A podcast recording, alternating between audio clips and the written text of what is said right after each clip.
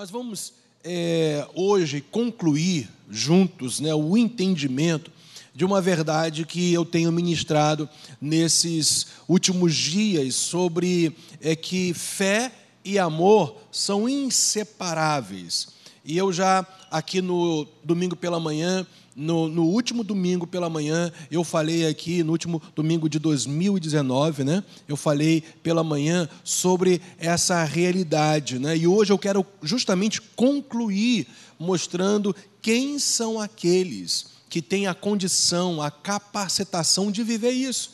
Porque até aqui foi mostrado com base em Gálatas 5:6, né, que há uma fé que deve ser exercida, uma fé que deve ser praticada, firmada no amor. E esse texto aqui de Gálatas 5:6, que a gente já viu algumas vezes, né? Ele justamente mostra que a fé que agrada a Deus é essa fé que atua, ou seja, que opera, que age, funciona de forma sempre conjunta com o amor do tipo de Deus, ou o amor do próprio Deus, que na Bíblia ela é baseada nesse termo grego aí, ágape. Né? E por isso, com base nessa realidade de uma fé atuante com base no amor, fundamentada no amor, a gente definiu fé e fé é confiar e se descansar em quem Deus é, no seu poder e nas suas promessas. E a gente definiu isso com base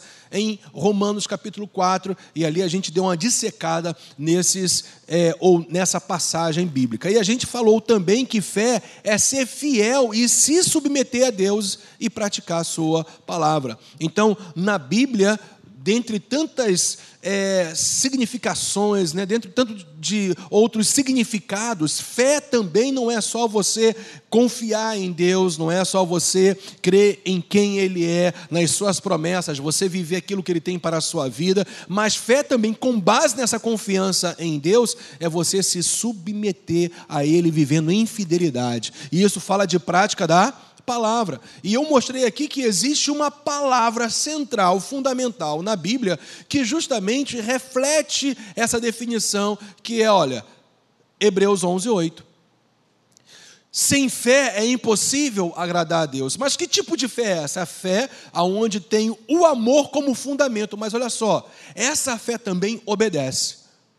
Essa fé se compromete em fazer a vontade de Deus no seu dia a dia. Por isso que a Bíblia fala que a expressão de uma verdadeira fé, de uma genuína fé, é a obediência. Olha aqui, gente, pela fé, Abraão, quando chamado, obedeceu. Pela fé, Abraão obedeceu. A base da obediência, da prática da palavra, daquilo que Deus estava revelando para Abraão, era a fé. A prática da fidelidade, da submissão a Deus para Abraão em relação à sua fé em Deus era a obediência, e evidentemente esse texto foi colocado na palavra de Deus para nos mostrar exatamente isso: que fé é tudo isso mesmo, é confiar em Deus, é se descansar em quem Ele é, nas Suas promessas, no seu poder, mas nesse contexto também está claramente revelado na palavra do Senhor que obediência é uma expressão de fé. E ainda eu mostrei esse significado né, de amor, esse amor ágape, esse amor é, que é fruto do próprio amor de Deus. E o que é amar segundo esse amor do tipo de Deus? Gente, é uma decisão de fé. A gente falou aqui, já, a gente já desenvolveu essa realidade de que amar a Deus não é baseado naquilo que você sente, numa inclinação humana sua, num desejo seu de querer fazer alguma coisa. Amar na Bíblia, ou seja, expressar essa fé, praticar essa fé com base no amor, é uma decisão de fé. Porque olha só, gente, se fé é praticar a palavra de Deus, e se amor na Bíblia é um mandamento de Deus para o seu povo, então eu não amo simplesmente porque eu quero, eu amo porque eu vivo aquilo que a palavra de Deus diz para eu viver. Isso é uma decisão de fé. Então, amar na Bíblia não está baseado em sentimentos e emoções. Envolve, é claro, sentimentos e emoções, mas a base do amor expressado no seu dia a dia, como uma base de fé, é uma decisão de uma crença viva em quem Deus é e na sua verdade. E eu faço isso como, gente? Eu faço isso honrando, sendo fiel, me doando, sendo zeloso tanto para com Deus como para com as pessoas que estão ao meu redor. Esse é o amor do tipo de Deus, é uma decisão de fé.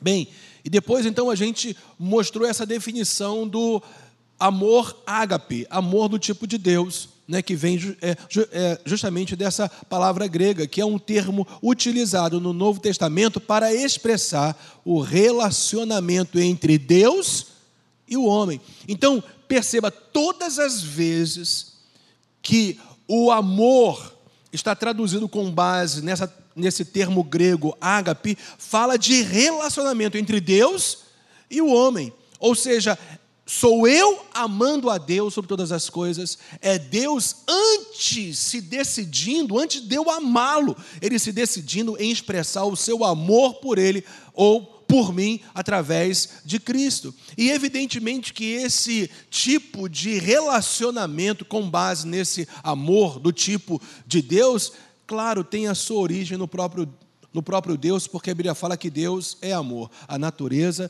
de Deus é o amor. É esse amor infinito, é esse amor incondicional, é esse amor ilimitado. Por isso, o nosso relacionamento com Deus e com as pessoas que estão ao nosso redor é baseado nessa verdade: Deus te amou primeiro, Deus nos amou primeiro.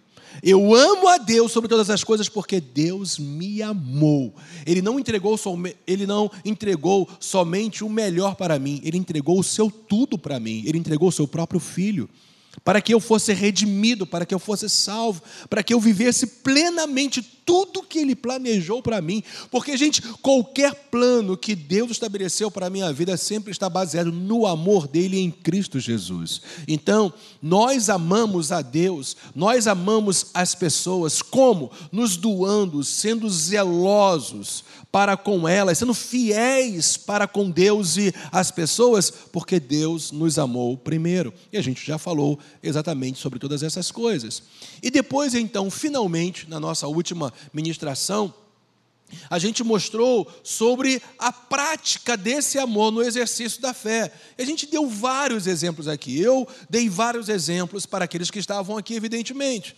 E é claro que, dentre alguns exemplos que a gente deu, a gente mostrou aqui, a gente foi um pouquinho mais fundo na, na realidade, que uma das claras expressões contínuas de amor é amar sempre. E é o que Mateus 18, 21 a 35 nos mostra, revelando o erro de uma pessoa de não perdoar a outra, mesmo sendo essa pessoa perdoada, ela não demonstrou a mesma graça de perdoar que ele devia algo, era muito menos, como o texto, a parábola mostra, que ela devia ao seu, ao, ao seu Senhor, mas ainda assim ela não perdoou. E o que o Senhor Jesus está querendo mostrar para você e para mim, que eu e você não podemos incorrer jamais nesse erro, porque você nunca, escuta isso, você nunca vai perdoar alguém mais do que o Senhor já te perdoou em Cristo Jesus. Por isso que perdão é sempre uma expressão contínua de amor no exercício de fé, numa prática contínua daquilo que a palavra de Deus diz. Bem, gente, essa é a conclusão que nós queríamos chegar. Mostramos princípios, definições, significados, mostramos que amor é, que amor é esse, né? esse amor do tipo de Deus. A gente deu alguns exemplos falando sobre essa realidade do perdão, mas quem são as pessoas que de fato podem viver essa realidade no seu dia a dia? Que tipo de gente quem tem condições de viver essa fé que atua pelo amor? Quem são as pessoas que têm, olha o termo que eu vou usar, a total condição, eu falei a total condição, de viver aquilo que a palavra de Deus diz, de, por exemplo, perdoar sempre, de praticar a fé com base no amor do, do tipo de Deus? Quem são os capacitados? Quem são os habilitados para viver essa realidade? É essa pergunta que eu quero responder de sete maneiras, com sete respaldos bíblicos. Então, quem pode viver essa realidade de uma fé atuante com base no amor? Primeiro, gente, Romanos capítulo 5, versículo 1. Na verdade, não é o 5 ali, é só 1. O 5 vai vir depois. Depois, Maju. Ah, ela está aí?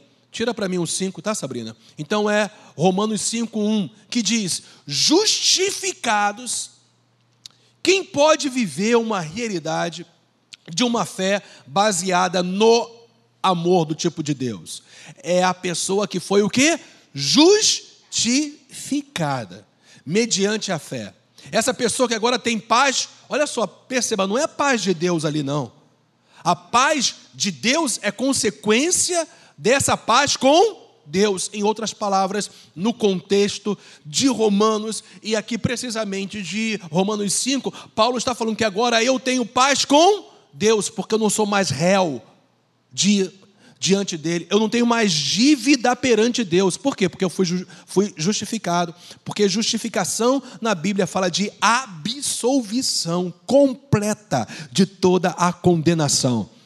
Eu não sou mais um condenado, eu não sou mais um réu, eu sou filho, eu sou absolvido, eu sou perdoado. Essa pessoa que tem essa real experiência mediante a fé em Jesus Cristo, portanto, ela tendo paz com Deus, não estando mais debaixo da ira, da condenação de Deus, porque eu não tenho mais dívida para com Ele, porque Jesus Cristo, Ele já pagou toda a minha dívida na cruz do Calvário. Essa pessoa que tem essa clara, esse claro entendimento, ou ainda essa clara experiência, é quem tem a condição de atuar no exercício da fé fundamentado no amor, porque ele experimentou esse amor na sua própria vida. Ou seja, ele foi perdoado, ele foi absolvido, ele não tem mais sobre a sua vida nenhum tipo de condenação. Você compreende isso? Você que está em Cristo não há mais sobre a sua vida nenhuma condenação. Deus não te olha mais como um condenado. Deus te olha agora como alguém livre, como alguém inocente, como alguém que foi totalmente perdoado pelo sangue de Jesus Cristo. Percebe isso? Quando você compreende quem você é em Cristo, absolvido de toda a condenação, você então pode dizer: Eu posso viver essa fé atuante com base no amor, porque eu fui absolvido de toda a condenação. Se eu sou absolvido de toda a condenação, evidentemente eu nunca vou oprimir alguém porque essa pessoa falhou contra mim. Eu vou, na verdade, abençoá-la. Eu vou, na verdade, absolvê-la. Eu não vou permitir que ela fique endividada para comigo, porque eu já fui totalmente liberto de toda a condenação. Quem são as pessoas que podem viver essa realidade de um exercício de fé contínuo que atua pelo amor? É alguém que já foi absolvido de toda a condenação. Se é a tua realidade, eu quero te dar uma boa, uma boa notícia. Você está totalmente capacitado e habilitado para viver na prática da fé com base no amor do tipo de Deus. Segundo lugar, 1 João capítulo 4, versículo 7, nos fala ali, olha, amados, amemos-nos uns aos outros. Pratique a verdade uns aos outros em amor, é a mesma coisa. Porque o amor, é claro, tem a sua origem em quem, gente? No próprio Deus. Agora percebe, todo aquele, esse tipo de gente que tem a capacidade de praticar a palavra, de praticar aquilo que a palavra diz em relação às pessoas que estão ao seu redor, ou seja, amando-as, essa pessoa é que de fato ela é nascida de Deus. Gente, olha só, não há a mínima condição de alguém amar do tipo de Deus se ela não nasceu de novo, se ela não tem uma real experiência com Deus se ela não foi transformada em seu interior. Eu expresso por fora uma transformação que eu já tive no meu interior. Eu sou por fora aquilo que eu já sou por dentro. Então, por que eu posso perdoar sempre? Porque eu posso amar as pessoas? Porque eu posso cooperar com o crescimento das pessoas? Porque eu posso ser generoso com as pessoas de uma maneira incondicional, independente se essa pessoa me feriu ou não? Amém, gente? O Senhor Jesus mesmo falou: olha só, vocês orem por aqueles que vos perseguem. e bendizem aqueles que vos maldizem. Olha só, gente, olha só o nível, o padrão que Deus, que o Senhor estabeleceu para nós. Mas como é que eu posso viver esse padrão bíblico no meu dia a dia? Porque eu agora sou totalmente transformado pela ação do Espírito Santo de Deus. Eu sou uma nova criatura em Cristo Jesus. Por isso eu tenho a condição, por conhecer a Deus, por ter nascido de novo, eu tenho a condição de amar. Nós temos a condição, ou nós temos essa, essa habilitação espiritual de amar-nos mutuamente, porque nós nascemos de Deus, porque o próprio amor de Deus foi gerado em nós. E é justamente o que o terceiro ponto mostra aqui para nós. Olha, Romanos capítulo 5, versículo 5, Sabrina, olha, eu também deixei de Romanos 5, 5 diz ali para nós: porque o amor de Deus é derramado em nosso quê? Coração. Mas como é que esse amor do tipo de Deus foi derramado? Veja, que ele não será derramado, ele foi derramado. Já aconteceu. Então, se você foi justificado, absolvido de toda a condenação, portanto, você nasceu de novo, esse amor do tipo de Deus não será derramado, já foi derramado. Por isso, se você realmente está em Cristo, você é capacitado para atuar em fé com base no amor do tipo de Deus, uma vez que o Espírito Santo habitando em você, uma vez que ele foi te dado, ele lhe foi outorgado, esse próprio amor, o amor do tipo de Deus, não estará, ele está no seu coração. Você pode orar pelas pessoas, você pode abençoar as pessoas, você pode proclamar o Evangelho de Jesus Cristo para com as pessoas, você pode ser tolerante, paciente, longânimo para com as pessoas, por quê? Porque o amor do tipo de Deus já foi instalado no meu homem interior, o amor de Deus foi derramado no meu coração. Você percebe isso? Então, em terceiro lugar, eu posso, eu tenho eu sou habilitado em viver essa fé com base no amor, porque eu fui justificado, porque eu nasci de novo e porque o Espírito de Deus habita em mim. E esse Espírito, que é Deus, e por ser Deus, ele é amor, o amor dele foi derramado no meu coração. Eu quero te dizer que você tem que sair daqui hoje com essa convicção. Eu posso viver esse amor todos os dias da minha vida, porque eu sei quem eu sou em Cristo, eu sou justificado, eu sou nascido de novo, eu tenho o próprio amor de Deus em mim, então eu posso expressar esse amor para com as pessoas que estão ao meu redor, para com Deus acima de tudo. Você está compreendendo isso? Quem pode viver, gente?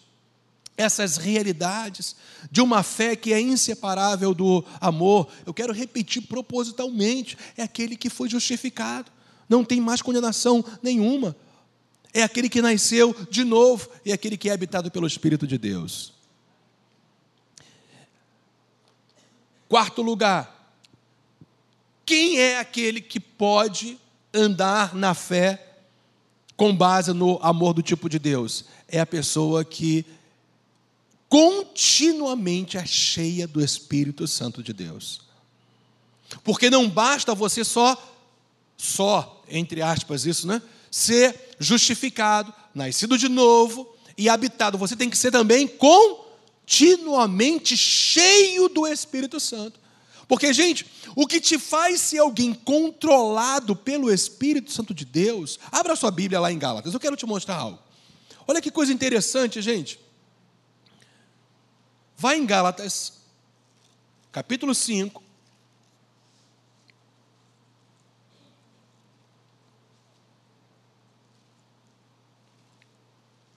Versículo 16. Olha só o que a palavra do Senhor nos diz em Gálatas 5,16. Eu quero te mostrar a diferença de alguém que é habitado de fato pelo Espírito de Deus e alguém que, por ser continuamente cheio do Espírito Santo, é controlado pelo Espírito de Deus. Olha o que Gálatas 5,16 diz: Digo, porém, andai no Espírito, e jamais satisfareis as concupiscências da sua o quê? carne, os desejos desordenados da sua carne. A sua carne muitas das vezes não quer perdoar, mas se você é alguém continuamente cheio do Espírito de Deus, você vai andar no Espírito, você vai perdoar sempre. A sua carne nem sempre vai querer ser generosa com alguém que não te faz bem, mas se você é alguém cheio do Espírito Santo de maneira contínua, você vai ser capacitado para ser generoso, independente do que as pessoas fizerem contra você. Inclusive, você vai é, ser um instrumento para abençoar pessoas que talvez não façam parte de nenhuma maneira do seu convívio, mas o amor do tipo de Deus foi derramado no seu coração, e esse amor ele transborda em você, porque você também continuamente é cheio do Espírito Santo, e essas pessoas que talvez nem te conheçam e você nem as conhecem pessoalmente, mas você ora por elas, aleluias. Orar é manifestar amor, glória a Deus. Você vai amar as pessoas porque simplesmente você é alguém que vai transbordar desse amor do tipo de Deus, que justamente jorra de você como rio de águas vivas através da ação do Espírito Santo de Deus. Quem é que vive, gente? Quem é que vive essas realidades de atuar constantemente, de operar, de agir numa fé baseada no amor? É alguém que é justificado, alguém que nasceu de novo, é alguém que é habitado pelo Espírito de Deus, mas alguém que tem a consciência que tem que ser cheio continuamente do Espírito Santo do Senhor. E eu sei que muitas das vezes, quando a gente fala de sermos cheios do Espírito Santo, alguns talvez criam estereótipos externos, né? Manifestações externas, não sei. Mas o fato é que há uma simplicidade da fé, gente. E que eu e você não podemos abrir mão. Glórias a Deus pelas manifestações espetaculares de Deus. Eu quero vivê-las na minha vida. As manifestações poderosas, sobrenaturais, por que não dizer visíveis? De Deus no meio do seu povo, ou quando eu estou na presença dele, uma percepção do mundo espiritual glorioso, mas eu quero te dizer que há uma simplicidade de fé que faz você todos os dias ser cheio do Espírito e por isso andar no Espírito, ser controlado pelo Espírito Santo, é você simplesmente se dobrar, se render a cada dia a Deus e pedir com sinceridade de, de coração, independente se você está vendo ou percebendo alguma coisa, você saber que é da vontade de Deus Deus te encher com o Espírito dele todos os dias. Se você orar nessa simplicidade continuamente, independente de manifestações externas ou não, você vai ser cheio do Espírito Santo de Deus e você vai viver o que a palavra do Senhor diz para você viver.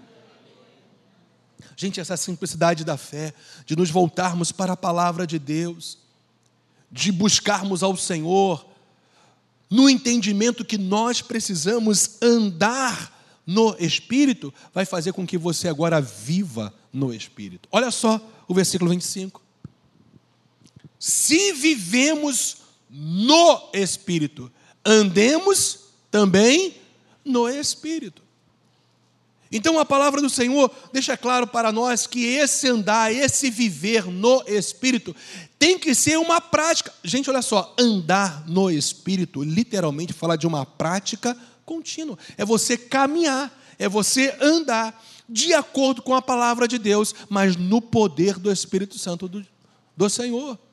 Então, claramente a palavra de Deus nos mostra que nós só temos condições de viver essa realidade de Deus, de andar, de viver no Espírito, se nós formos continuamente cheios do Espírito de Deus. Agora, eu propositalmente me volto para Gálatas 3, vá lá.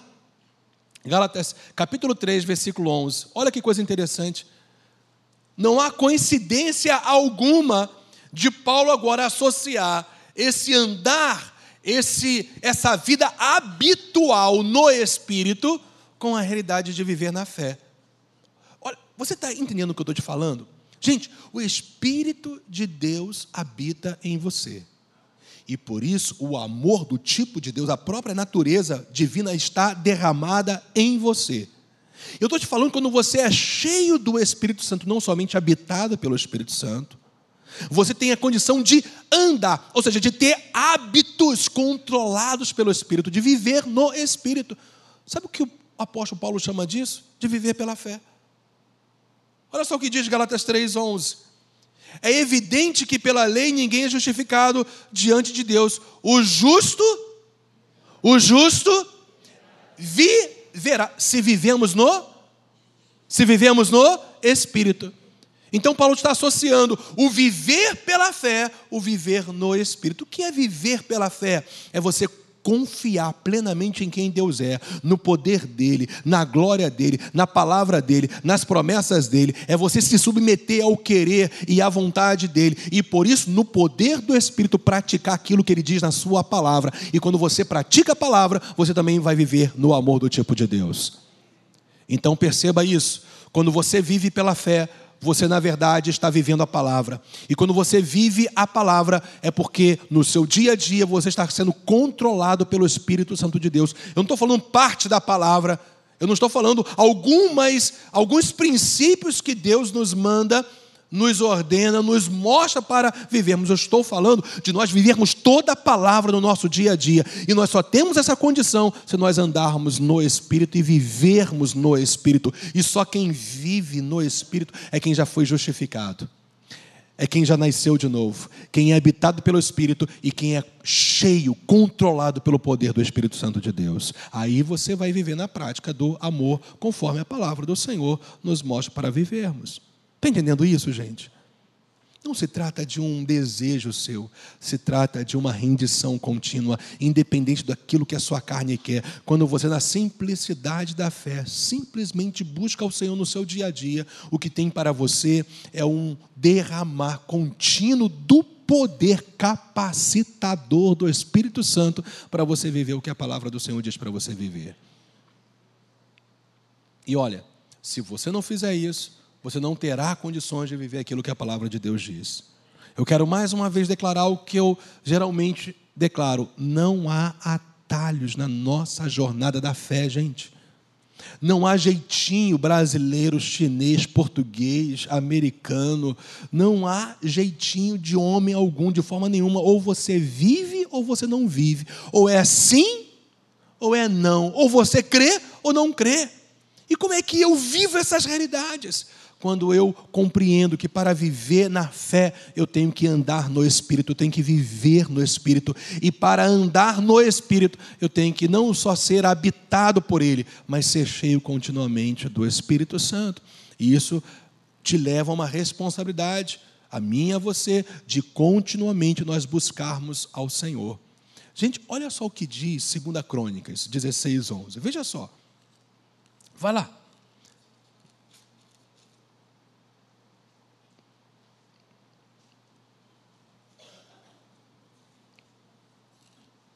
Não, não é segunda crônica 16, não. Deixa eu ver aqui se é primeira crônicas. Também não. Mas é um texto que agora eu não estou me lembrando. Depois eu vou ver aqui, a gente é, reforça. Mas é o texto que fala: buscai ao Senhor continuamente, buscai a sua face perpetuamente. Quem achar aí me ajuda. Buscai ao Senhor continuamente, buscai a sua face perpetuamente. Então, gente, olha só, é minha e sua responsabilidade. Oi? É 1 Crônicas 16, 11? Isso. Buscai o Senhor, e mais o que, gente? Olha que coisa interessante. E o seu o que? Poder, a ação do Espírito Santo. Buscai perpetuamente a sua o quê? Presença. Gente, essa não é a responsabilidade dos anjos que acampam ao seu redor. Essa é a sua responsabilidade. Porque às vezes, sem a gente perceber, a gente transfere muito a responsabilidade para as ações dos anjos. Glórias a Deus pelo ministério deles. Aleluia por isso. Eles estão conosco, eles nos, eles nos abençoam, eles nos protegem, eles são enviados pelo Senhor para nos servir. Tudo isso é maravilhoso, mas há uma responsabilidade minha e sua que é buscar ao Senhor e o seu poder e a sua presença perpetuamente, continuamente. Ninguém vai poder fazer isso por você. Às vezes as pessoas também transferem responsabilidade, não é? Ore por mim. Não é só concordar, perceba, olha a diferença eu falei um dia desse sobre isso aqui, falando sobre oração. Não é só você falar para a pessoa concordar com você em oração. Uma coisa é você pedir para alguém concordar com aquilo que você está fazendo no seu dia a dia, que é orando. Você está então somando, por assim dizer, no mundo espiritual, a sua fé com essa pessoa que você está pedindo para orar por você. Maravilha. O problema é quando você pede para a pessoa orar por você e você não ora. Quando você transfere responsabilidade, achando que inclusive alguém tem mais poder do que você, ou mais acesso a Deus do que você. Eu quero te dizer que ninguém tem mais acesso ao Pai, se essa pessoa também está em Cristo, é claro, do que o outro. A Bíblia fala que a oração de um justo pode muito em sua eficácia. Em nenhum momento Deus falou que a oração de um pastor pode mais do que a de outro filho dele. Uma coisa é eu ter uma função ministerial na igreja para edificar o povo de Deus. Uma outra coisa, claro, dentro desse contexto é eu ser filho de Deus. E filho, eu e você somos iguais perante Ele. A mesma fé que faz Deus mover-se a meu favor é a mesma fé em Cristo, na palavra, nas promessas, no poder dele, que faz também Deus se mover a seu favor. Então não vamos transferir responsabilidade, vamos assumir a nossa responsabilidade de buscar o Senhor e o seu poder de forma contínua, permanente, e você verá que Deus te capacitará a viver aquilo que a palavra dele para você, diz para você viver. Você percebe isso? Está ficando claro para você? Quem são as pessoas que vivem essa, essa fé, gente? Que é baseada no amor, é também aquela que faz com que a palavra de Deus habite ricamente em seu coração. Então, em quinto lugar, quem é a pessoa que tem a condição, a habilitação espiritual de viver aquilo que a palavra do Senhor diz, de praticar a fé viva da palavra com base no amor do tipo de Deus? É a pessoa que, que, que, que transborda o seu coração continuamente da palavra de Deus. Olha o que Paulo fala em Colossenses 3, 16: habite ricamente em vós a palavra de Cristo. Não sei se você está percebendo, mas os três primeiros pontos é responsabilidade total de Deus. Ele te justificar, ele resolveu te justificar porque você colocou a fé em Cristo. Ok? Então ele te justificou, te absolveu. Ele fazer você se tornar uma nova criatura é obra sobrenatural de Deus, é responsabilidade de Deus, porque você creu em Cristo Jesus na obra redentora. Ele fazer, ele outorgar, lembra do termo bíblico? Ele outorgar o seu espírito para que então ele habite em você e com o próprio espírito de Deus, o amor do tipo de Deus ser derramado no seu coração é responsabilidade de Deus, mas ser cheio do espírito é sua responsabilidade, é minha responsabilidade, é nossa responsabilidade. Nos enchermos da palavra de Deus não é responsabilidade do Espírito Santo, ele te orienta, olha só, mais uma vez, ele te orienta, ele te conduz, ele te mostra que é você que tem que se encher da palavra do Senhor. Olha só o que Paulo fala: habite ricamente em vós a palavra de Cristo. Evidentemente, como é que eu vou fazer essa palavra habitar em mim? Como que eu vou fazer com que a palavra de Deus permaneça? Porque o termo habitar ali é algo permanente. O que eu vou fazer? Qual é a minha responsabilidade em relação a fazer com que a palavra de Deus permaneça, habite, seja guardada no meu coração de maneira rica, ou seja, transbordante? Vai comigo lá em Provérbios 4. Um texto que você conhece muito bem e que mostra claramente como é que eu e você assumimos essa responsabilidade de nos transbordarmos da palavra de Deus no nosso dia a dia? Gente, eu quero desde o versículo 18. Vamos lá, olha só que coisa. Olha como que há uma sequência maravilhosa aqui que nos mostra o porquê eu e você temos que nos encher da palavra, temos que transbordar da palavra. O versículo 18 vai falar o que para nós aqui? A vereda dos justos é como a luz da aurora, que vai brilhando mais e mais até ser dia o quê? Perfeito. Aí está falando de quê, gente? De crescimento, de continuidade, de maturidade, de aperfeiçoamento. Quem está comigo aí ainda? Depois ele vai falar qual é a diferença do ímpio, daquele que não vive isso. No versículo 19 é, ele fala: o caminho, a gente poderia até dizer assim, porém, o caminho dos perversos é como que, gente? Se a vereda dos justos é como a luz, é como o sol nascente que vai brilhando cada vez mais e mais até ser dia perfeito, ele mostra que o caminho dos perversos é como a escuridão, pessoas que vivem nas trevas, ou seja, no engano, na escuridão do seu próprio entendimento ou no entendimento maligno das realidades da vida. O caminho, a jornada dos perversos é como a escuridão. Nem sabem eles, olha, em que tropeçam achando que estão vivendo a vida, mas estão indo para o calabouço, estão indo para a escravidão, estão indo para o inferno, estão indo para o engano, para a escravidão da mente do coração, achando que por viverem algumas coisas que satisfazem as suas carnes, eles são felizes. Felizes são aqueles que são supridos, providos, abençoados, restaurados continuamente pelo Senhor, porque o Senhor nunca nos falta. Aleluia! É exatamente isso. Olha a diferença da vereda dos justos e o caminho dos perversos. Ponto. Depois que o rei Salomão mostra isso, olha só agora o que ele diz. Então, para você viver um crescimento e não na escuridão, para você viver na luz e não nas trevas, filho meu, atenta para as minhas palavras. Gente, quem está pegando isso, por favor? Filho meu, atenta para as minhas palavras aos meus ensinamentos inclina os ouvidos, não os deixes apartar-se dos teus olhos. Olha, guarda-os no mais íntimo do teu coração. O que Deus está falando para eu e você fazermos? Primeiramente, atentar, ficar atento, sensível o que diz a palavra de Deus. Inclinar os nossos ouvidos, mostrar um comprometimento de continuamente ouvir a palavra dele, aleluia.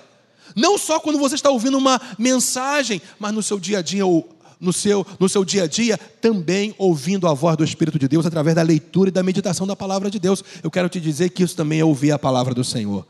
Terceiro, o que ele diz aqui para nós? Não deixe essa palavra, esses ensinamentos, apartar-se dos teus olhos. É responsabilidade minha e sua. Fazer com que essa palavra habite de forma transbordante no nosso coração, olhando continuamente para aquilo que a palavra do Senhor diz.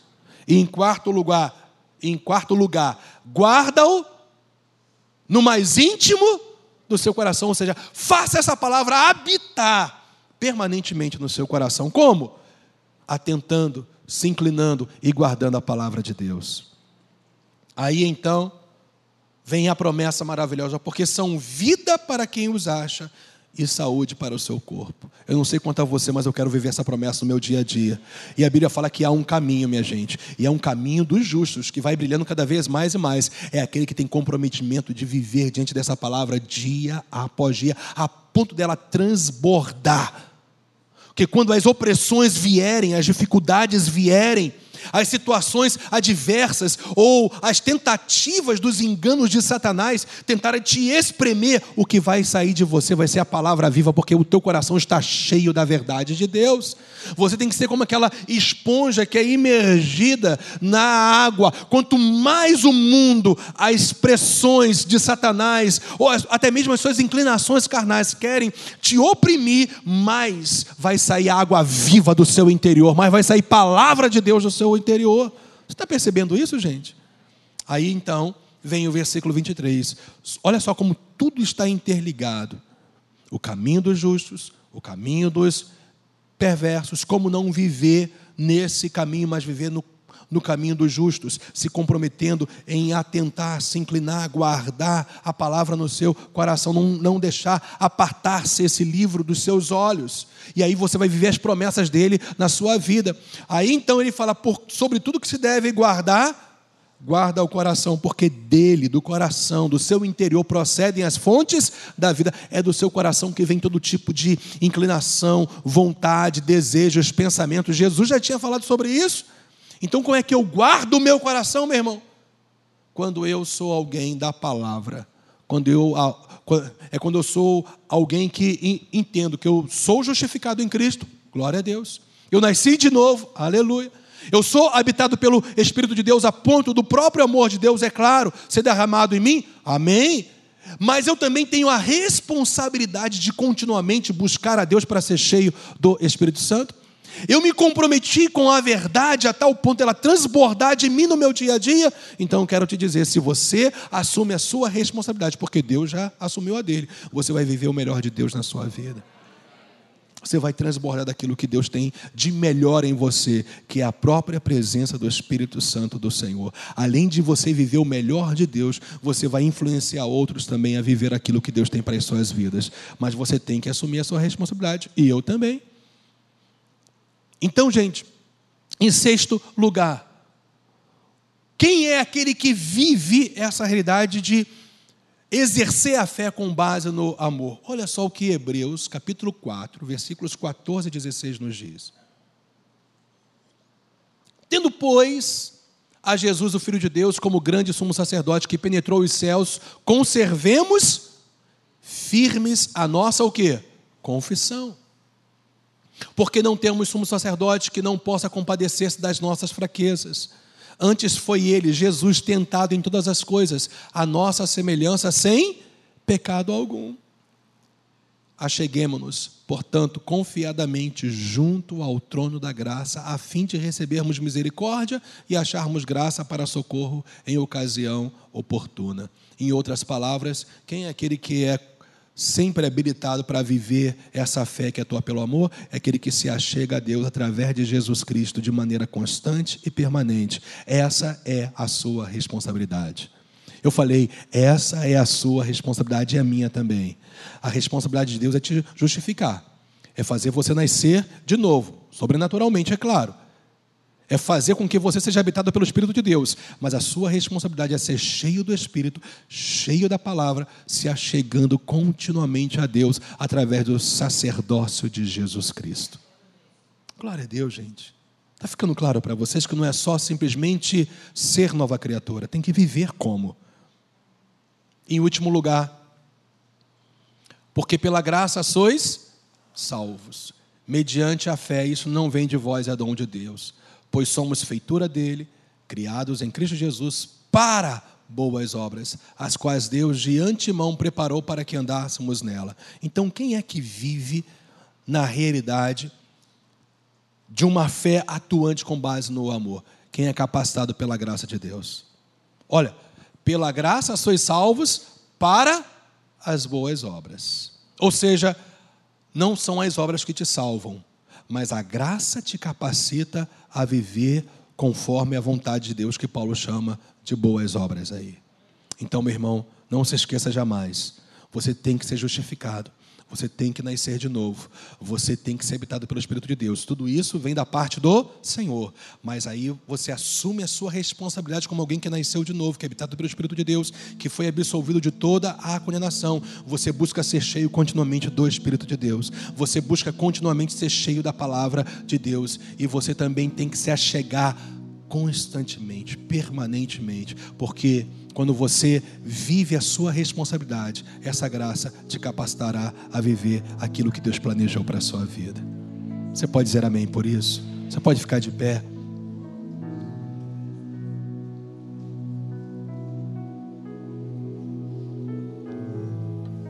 Gente, sinceramente, eu fico tão feliz com isso. Não é maravilhoso você receber a luz da palavra de Deus? Não, sinceramente, diz aí, diz aí para mim, não é maravilhoso? Haver essa exposição da palavra de Deus que é a luz para nós. Então você vai sair daqui hoje mais liberto. Você vai sair daqui hoje com a verdade, para não ser enganado. Aleluia. Pai, nós te louvamos.